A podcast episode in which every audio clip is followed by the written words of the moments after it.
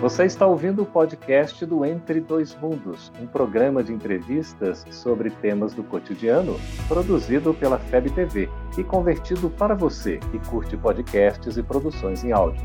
Essa é a nossa forma de transmitir esperança, conhecimento e alegria. Olá!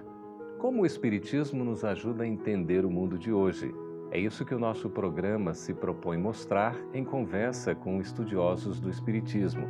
E o tema do nosso programa de hoje é o sofrimento como hábito. Prepare-se, Entre Dois Mundos está começando agora.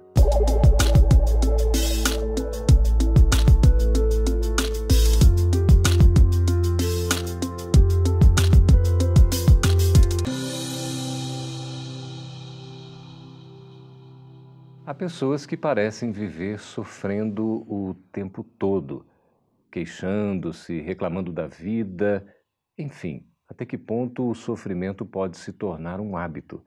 Para esclarecer sobre esse assunto, nós estamos aqui recebendo nos estúdios da FEB TV em Brasília dois médicos. A doutora Antônia Marilene, seja muito bem-vinda, Antônia. Obrigada.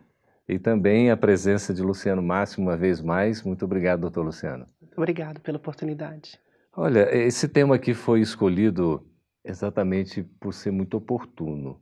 Às vezes a gente repara algumas pessoas que dá a impressão de que gostam de sofrer e vivem, ao mesmo tempo que sofrem, com certo prazer, reclamando da vida, mas não conseguem se libertar desse processo. Como é que a gente pode entender isso, Antônia? É, podemos inicialmente dizer que o sofrimento é um processo natural de viver. Começa ao nosso nascimento, quando nós somos é, subtraídos do ventre materno, onde tínhamos aquecimento, uma, uma temperatura tão agradável aos nossos movimentos, líquido, e amor e contato íntimo com aquela que é, foi a nossa, que é a nossa mãe. Uhum. E somos jogados em um mundo exterior totalmente inusitado para nós, vamos assim dizer. Perde o aconchego. Perdemos o aconchego. E naquele momento é o primeiro sofrimento, podemos dizer, que temos na nossa existência. Mas ele é importante, porque é a partir destas pequenas é, é, atitudes que nós temos diante dessas situações, a partir desses desafios, é que nós vamos nos preparando, nos aprimorando para o vivenciar pleno. Então, quando nós estamos diante de uma situação difícil, é importantíssimo que nós paremos, que possamos refletir e observar o que aquilo traz como mensagem para nós. Perfeito. Mas, Luciano, é, a gente não acaba assim, parece que tendo um certo prazer no sofrimento também? Isso seria um tanto quanto doentio? É possível que o sofrimento nos cause hábitos. Hábito é a repetição de um comportamento. Esse comportamento ele se repete porque existe algum ganho relacionado a ele.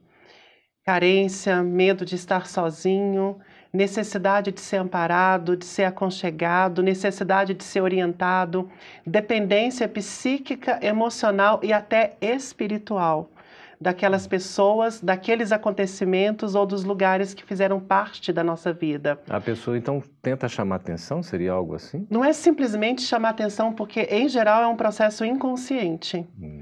É, é uma ferida que se manifesta, que acontece no inconsciente. É uma ferida que existe não apenas nesta encarnação, que acompanha o ser há algum tempo. E a dificuldade que ele teve de dar significado diferente em relação ao sofrimento e ao passado faz com que ele traga frequentemente o passado, a dor e o sofrimento consigo. E há uma crença íntima de que isso só é aliviado com a presença do outro, de objetos, de lugares que têm um valor emocional ou psíquico que o ajude a superar. Uma espécie de compensação? Uma espécie de compensação, de socorro, de alívio, de amparo, são seres que geralmente se sentem extremamente desamparados. Eu costumo imaginar que essas pessoas, elas alimentam a dor em princípio, de forma tão inconsciente que já não sabem mais viver sem a dor. Uhum. É aquele estar escuro dentro de si, está tão acostumado com essa densidade que elas passam até a acreditar que a sua vida só tem valor se estiverem sofrendo, lamentando ou chorando. Pois é, essa postura diante da vida, Antônia, a gente pode dizer que, que é algo que vai nos prejudicar? Sim, sempre porque diante dessas situações, que é justamente é, o estímulo para que nós possamos ter uma postura de ser humano, de, ser, de espírito imortal, é que nós perdemos a oportunidade. E quando nós utilizamos o sofrimento como uma muleta, nós estamos simplesmente nos negando. Como uma criança que faz uma birra diante de uma situação difícil, está ali evitando passar por aquela prova, por aquela dificuldade, que é uma necessidade para ele, e com isto adiando, que é somente um adiamento que a pessoa faz neste momento. É, a questão do sofrimento vai muito de como a pessoa se cuida.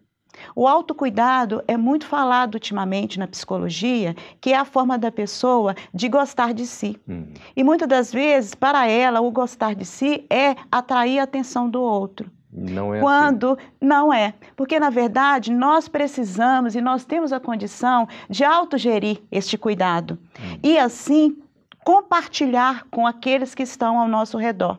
Nós somos gregários. E, ao sermos gregários, nós estamos ali para compartilhar sentimentos, emoções. E nós precisamos de compreender que nós somos pessoas comuns. Uhum. Como o, o Luciano acabou de colocar, pessoas comuns que sentem raiva, que sentem ódio, angústia, desespero, mas que isso tudo faz parte do viver. Uhum. E que quando nós conseguimos distribuir isso com outras pessoas de forma saudável, nós vamos crescer dessa maneira. Pois é, tem um lado do crescimento, mas pode ter antes disso um lado também de, imagino, de muito prejuízo, talvez, nessas relações.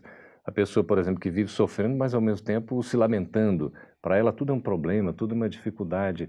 Como entender isso? Eu acredito que tudo é oportunidade de crescimento.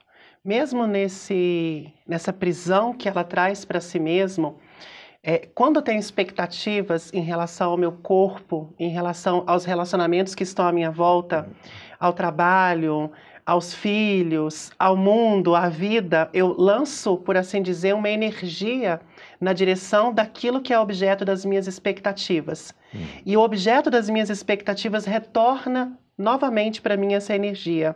Eu crio então um laço, um afeto que se liga.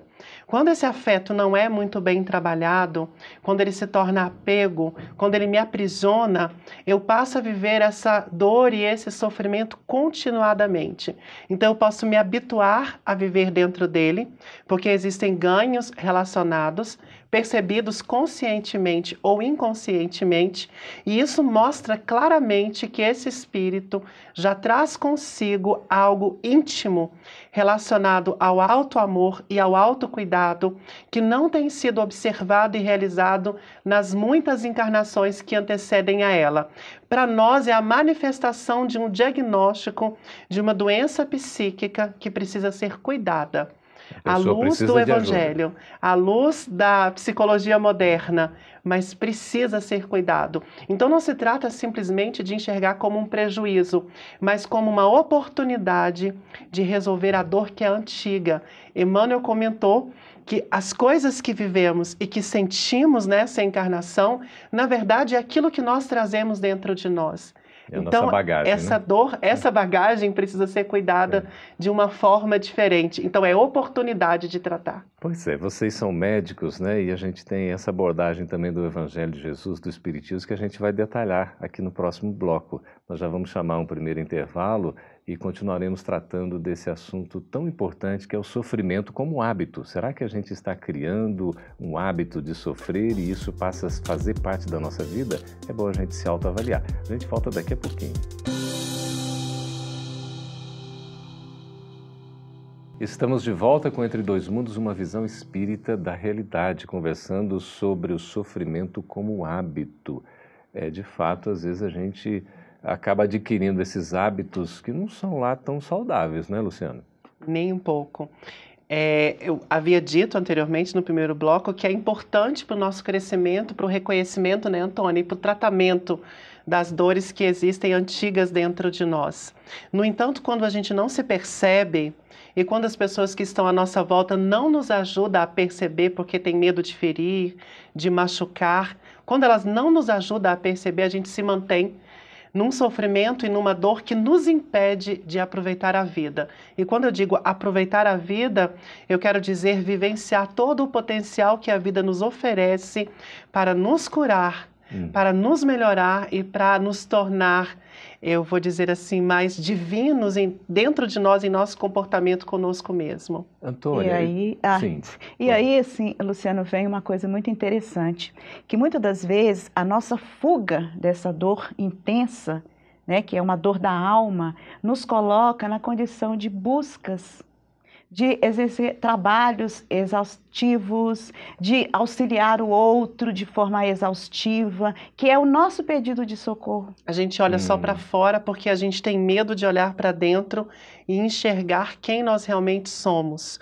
Quando eu entrei em contato, Antônia, a primeira vez com a obra de Joana de Ângeles, isso foi em 95, eu abria e fechava a obra sem parar, porque ela me incomodava. Ela me incomodava porque ela me fazia olhar para dentro uhum. de mim. A gente foge da gente Foge. Mesmo. E aí eu preferia fazer, sabe o que? Dar aula, fazer uhum. trabalho voluntário do que ler Joana de Ângeles. Até que Joana de Ângeles me cercou de uma forma que ou eu me tratava, ou eu olhava para mim e parava de fugir, ou as dores permaneceriam iguais. Quer dizer que o próprio trabalho, o próprio fato, de, por exemplo, de dar aula, estar compartilhando né, os ensinos, é, também é um processo de fuga? Se for excessivo, sim. sim. Se é. for excessivo, sim. A gente está se descuidando? E muito demais, principalmente a sociedade atual, na qual nós temos várias distrações no dia a dia, várias formas de nós estarmos, é, como que nós estivéssemos desempenhando papéis que não fossem os nossos de verdade. Uhum. Porque nós viemos aqui para trabalhar, para construir, para melhorar o planeta, uma série de atividades. Uhum. Mas isto inclui que nós estejamos presentes em cada atividade integralmente. Hum. amorosamente, que construtivamente. Que é o que é estar presente integralmente? Estamos falando do seguinte, por exemplo, eu estou numa atividade profissional. Eu vou lá, eu tenho a necessidade do ganho financeiro, que é a minha profissão, hum. mas especialmente eu tenho que me completar. Aquela pessoa me traz coisas, hum. me traz referências da sua vida, eu vou ajudá-la, mas ao mesmo tempo aquelas referências eu coleto para mim mesma, hum. para fazer análises dentro dos, do meu cotidiano. É. Eu queria colocar um ponto. Fazer o bem ao outro não é uma forma também da gente se ajudar? Sempre. Eu faço, eu fiz um voto comigo mesmo. Eu vou evoluir leve, eu vou evoluir doce, eu vou evoluir sereno, porque eu escolho amar. É, o sofrimento, a dor vão acontecer como formas naturais de progresso da minha inteligência espiritual, da inteligência emocional do meu espírito eu enxergo dessa forma, mas algumas vezes a gente quer tanto fazer o bem para o outro que esquece de fazer o bem para si mesmo. Hum. Quando Ou de estou, aplicar a lição para si. De aplicar a lição para si, que é extremamente importante. Hum. Quando eu estou diante do paciente ou num atendimento na casa espírita, eu procuro olhar para aquela dor, para aquela pessoa que já tem o hábito de permanecer frequentemente na dor e de me questionar: quando eu estou assim? Quando eu estou semelhante? A psicologia atual ela fala muito que nós somos reflexos uns dos outros. Uhum. Então, quando alguém me conta a sua história, eu já penso: será que é um reflexo que eu atraí uhum. para me mostrar que eu estou assim também? Eu acho que é muito isso que a Antônia está falando hoje, da importância da gente abrir um espaço para olhar para nós e percebermos o que nós precisamos mudar e transformar. Não adianta pedir por Cristo para nos renovar. Somos nós é que renovamos a nós mesmos. Ele mostra os caminhos. Agora, de que maneira, né? Porque a gente está fazendo aqui abordagem à luz do Espiritismo. É como é que o Espiritismo pode nos ajudar nesse processo aí de saber trabalhar o sofrimento e sermos felizes? Porque Deus não nos criou para sofrer. Imagino isso, não? É pra, mas para sermos felizes. Qual é a contribuição do Espiritismo, então, para a gente saber lidar com o sofrimento? É imensa.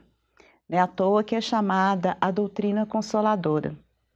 E a gente tem no Evangelho o capítulo 5, Bem-aventurados aflitos, que é o maior capítulo do Evangelho, e isso não é à toa. Depois da coletânea de preces, é, o maior. É, o maior, é o maior capítulo. E ali ele traz todas as nossas necessidades, se formos observar. Então, ali tem as provas voluntárias e o bem e o mal sofrer. Uhum. E vai de encontro a isto. Então, o sofrimento chegou à nossa porta, está ali. E nós sabemos que é inequívoco. E neste momento, nós precisamos de passar por toda aquela dor, aquilo é necessário, sim, mas com propostas para o além. As propostas que o Espiritismo nos traz é muito simples, é que nós não estamos sós em nenhuma situação, em nenhum momento. Nunca não estamos desamparados. Hum. Isto é um alento excepcional. Só o, fato se... a gente ter um espírito guia, não é? Um espírito Exato, protetor. exatamente. E além disto, existe o recurso da prece. Uhum. Então, o Evangelho coloca isso de forma muito firme. E eu vou colocar aqui para todos que de repente alguém que está assistindo fala assim, mas eu não consigo orar. Olha, mas você consegue sentar num canto tranquilo, fazer tipo uma meditação, de olhar a natureza, de contemplá-la e de pensar coisas boas? Isso é uma oração. É uma oração. Não é, é, método, não existe um método. É, é conexão da gente, é desprendimento. É. E neste momento do desprendimento, a gente com certeza recebe as vibrações que necessita a gente modifica uhum. a nossa tônica cerebral. E isso é. já tem estudos científicos. É. Luciano, nós temos o pensamento, nessas né, comprovações que vão vindo aí, a vontade, né, a oração. O que mais a gente pode fazer em busca desse caminho da felicidade, da liberação do sofrimento? Eu acho que o primeiro movimento é esse, o da conexão com Deus. Oração é luz em ação, então quando eu oro, eu acendo uma chama uma luz que me permite entrar em contato comigo mesmo, que é um dos movimentos principais da oração, e em contato com Deus. Além da oração, a gente precisa entender o motivo que me faz viver aquela experiência. Cada doença, Cada dor traz uma linguagem em si, e essa linguagem me diz que eu não tenho amado quem eu sou eu não tenho respeitado quem eu sou e não tenho compreendido toda a manifestação do meu ser e não tenho me reajustado dentro do meu mundo, no mundo oferecido por Deus e nas oportunidades que me envolvem. É, além dessa compreensão íntima e profunda, eu preciso buscar nos estudos espíritas fortalecimento e compreensão. A literatura espírita ela é repleta não só de textos base, mas também de romances. Porque quando eu observo a vida do outro, quando eu observo o movimento de superação, eu posso também enxergar a minha vida e o meu movimento de superação. Que maravilha, um esforço né, que é individual e também coletivo. Coletivo. Né? Nós vamos chamar já um breve intervalo também para conversar com você, mais respondendo as suas perguntas sobre esse assunto tão interessante que é o sofrimento como hábito. A gente volta daqui a pouquinho, continuando com o programa Entre Dois Mundos. Aguarde aí. Estamos de volta com Entre Dois Mundos agora para responder as suas perguntas. A gente agradece a colaboração, a participação. Você pode acessar esse programa também pelo canal da FEB TV aí pela internet, pelo canal Gotas de Luz. É sempre uma satisfação contar com a sua preciosa e valiosa participação. Antônia, Tiago Henrique de Brasília pergunta assim: Qual a diferença entre sofrimento e sacrifício? É, o sofrimento quer dizer padecimento. O sofrimento é bem natural. Todos nós passamos pelo sofrimento, principalmente por causa da nossa condição evolutiva, pelo fato de estarmos reencarnados no planeta Terra, que é um planeta de provas e expiações. Então, é necessidade que tenhamos dificuldades. Eu gosto de colocar a palavra dificuldade no local de sofrimento, porque é isso que a vida nos oferece momentos de dificuldades. Agora, o quão nós sofremos, o quão aquilo vira para nós um, um padecimento, um silício, somos nós que às vezes colocamos de acordo com o nosso momento emocional, porque de repente aquela dificuldade ela nos diz muito, hum, é muito intenso íntima. ao nosso coração. É a nossa postura que aumentaria ou não esse sofrimento. Hum. Já o sacrifício, nós temos duas questões. O sacrifício, antigamente, colocávamos como aquela, aquela, aquela iniciação religiosa, em que se sacrificava é, com o intuito de ter uma, um favorecimento das divindades. E isto vem como é que a gente percebe o atavismo. Hoje em dia as pessoas falam, ah, eu me sacrifico pelo meu marido, por uma relação, pelos meus filhos. Então, assim, este não é o sacrifício. O verdadeiro sacrifício é quando nós fazemos algo de muito de bem, tirando o nosso bem-estar para o outro. Uhum. Mas só consegue fazer o verdadeiro sacrifício aquele que já consegue se amar completamente, que já se conhece completamente. Então, ele é cada vez muito mais raro uhum. no nosso momento. Nesse sentido, Luciano, Jesus sofreu por nós ou fez um sacrifício? Olha, eu vou ser bem sincera, eu acho que nenhuma das duas coisas. Porque para mim, o sacrifício, ele representa algo pesado, difícil de ser desprendido. Uhum. É, as pessoas que dizem que estão se sacrificando, quando elas falam isso, elas falam com peso. Uhum. Elas falam com um sofrimento superlativo.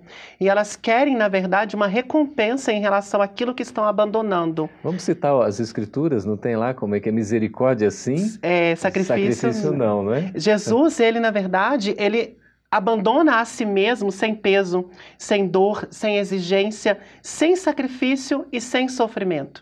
Hum. Não existe sofrimento e sacrifício. Existiu dor, existiu dor. Sofrimento e sacrifício são diferentes de dor. Hum. A Antônia citou no, no, bloco anterior os trabalhos que existem falando a respeito do comportamento químico cerebral em relação à dor, sofrimento e sacrifício. A gente percebe que a química cerebral pode não mudar na presença da dor e o ser pode ser intensamente feliz. Uhum. Todas as vezes que existir peso, lamento, lamentações, fúria, raiva, mágoa, nós estamos, na verdade, realmente nos sacrificando e nos sentindo incomodados por aquilo que estamos oferecendo ao outro. Uhum. Já a alegria de oferecer, o amor transbordante, porque você se ama muito, ele se doa sem esse peso, uhum. sem essa verbalização mental ou dita. Aqui, Antônia, Saulo Chaia, de São Bernardo do Campo, São Paulo, minha mãe se faz de vítima em muitas circunstâncias. Eu vejo que ela sofre e faz disso um hábito. Como posso ajudá-la? Às vezes a gente fala isso mesmo, mas assim, eu aconselharia você olhar dentro de si mesmo também se olhar no espelho, que às vezes a gente precisa, que a gente fala, o outro está vítima, mas de repente, será que eu estou oferecendo a cota de amor que essa pessoa necessita e que uhum. esperaria de mim? Será que no meu dia a dia eu tenho momentos de desprendimento? Porque isso é necessário. O amor, no nosso estágio evolutivo, ele precisa de ser retroalimentado. Uhum. Então há necessidade de um carinho, de uma atenção, de, de uma um gesto simples, não precisam ser coisas grandiosas. E de repente, esta mãezinha, ela está com uma dor que talvez não tenha nem relação com ele, uhum. mas é a dor da vida dela, de coisas que ela acha que ficaram para trás e que ela gostaria de ter resgatado uhum. e ela não consegue. E é uma fase tão especial, não é? Até nesse sentido, Luciana Vanessa Medeiros de São Paulo pergunta: geralmente percebo, né, os mais idosos com essa postura de sofrer como um hábito como se o sofrimento fosse para chamar a atenção dos outros da família. Gostaria de saber como ajudar essas pessoas mais idosas a mudarem, sendo que elas demonstram ter o pensamento tão engessado para as mudanças. Eu vou falar, eu vou por essa linha. É. Eu acho que está faltando abraço, está faltando amor, está uhum. faltando paciência para ouvir o outro. Os idosos, as mães, os pais, eles têm necessidade de expressar uhum. aquilo que viveram, as dificuldades que estão enfrentando agora. A gente entra numa fase na velhice em que a gente perde os nossos movimentos e a gente se torna dependente. Uhum. É um estado de solidão extremamente grande. E os mais jovens não têm paciência para ouvir, para entender, para compreender. A forma de ajudar é abraçar A minha avó vai ficar brava comigo, mas todas as vezes que ela começa a se queixar de uma, alguma, alguma coisa, eu abraço ela e falo, vó, vamos colocar nosso coração em contato um com o outro. Deixa eu sentir a sua dor, o que te preocupa, o que te angustia. Aí ela começa a chorar e eu deixo com que ela chore. Depois eu beijo as lágrimas dela e falo, vó, a senhora me ensinou muito nesses cinco minutos o quanto a senhora tem uma alma linda e o quanto a senhora me ajuda a crescer. E ela esquece uhum. a dor, ela esquece as histórias do passado e ela se retém naquele abraço, uhum. naquele coração que toca o outro. A nossa experiência de contato às vezes já foi tão profunda que nós sentimos os nossos corações batendo no mesmo ritmo. E isso impressionou tanto ela que ela disse que esqueceu que o joelho estava doendo, oh. que ela esqueceu que o estômago estava doendo, que as costas doía. E ela, com quase 90 anos de idade, foi fazer comida, porque ela disse que não sentia mais dor. Se continuar falando, você vai chorar daqui a pouco, né? É. Nós temos só um minutinho, é tão gostoso, né, de conversar sobre esses assuntos. Às vezes a pessoa fica realmente apegada, né, um passado de mágoa, de ressentimento, não consegue vencer. A gente tem esse minutinho final aí para vocês dois nos esclarecerem, é, com a pergunta aqui da Juliana Silva, de Governador Valadares, Minas. Estudar o Espiritismo pode ajudar a gente a sofrer menos? Sim, ajuda, porque nós vamos compreender que tudo é passageiro, é a coisa mais importante. E que tudo é passageiro com uma mensagem. E a gente precisa de saber que nós estamos aqui para construir esperança. Uhum. E, é, e é por meio da esperança que nós vamos nos libertar de toda essa situação. Não existe é, para nós algo inflexível o sofrimento que vai nos dilacerar. Então, assim, até essas pessoas, essas situações que nos encarceram, elas são momentâneas. Hum. E muitas das vezes nós nos sentimos tão sós. Mas a gente precisa de saber que um olhar de uma pessoa que às vezes não vai nos dizer nada, não precisam grandes textos, uhum. basta o olhar. Isso, né? Eu vou, eu vou responder com uma frase pequena de Mirtes Matias, que eu só consegui compreender pelo Espiritismo. É um poema que diz assim: Senhor, ensina-me a fazer a tua obra, sem arrastar os meus pés ao peso de uma cruz. Eu quero ser alegria, sorriso. Na noite escura, eu quero ser luz. Que maravilha. Muito obrigado viu, pela participação de vocês, deixando essa mensagem de consolo, de esperança que o Espiritismo sempre nos transmite. Muito obrigado também pela colaboração e participação e até o próximo Entre Dois Mundos. Essa é uma produção da Federação Espírita Brasileira. Para saber mais, siga arroba FebTV Brasil no YouTube, Facebook e Instagram. Ative o sininho para receber as notificações e ficar por dentro da nossa programação. Até a próxima!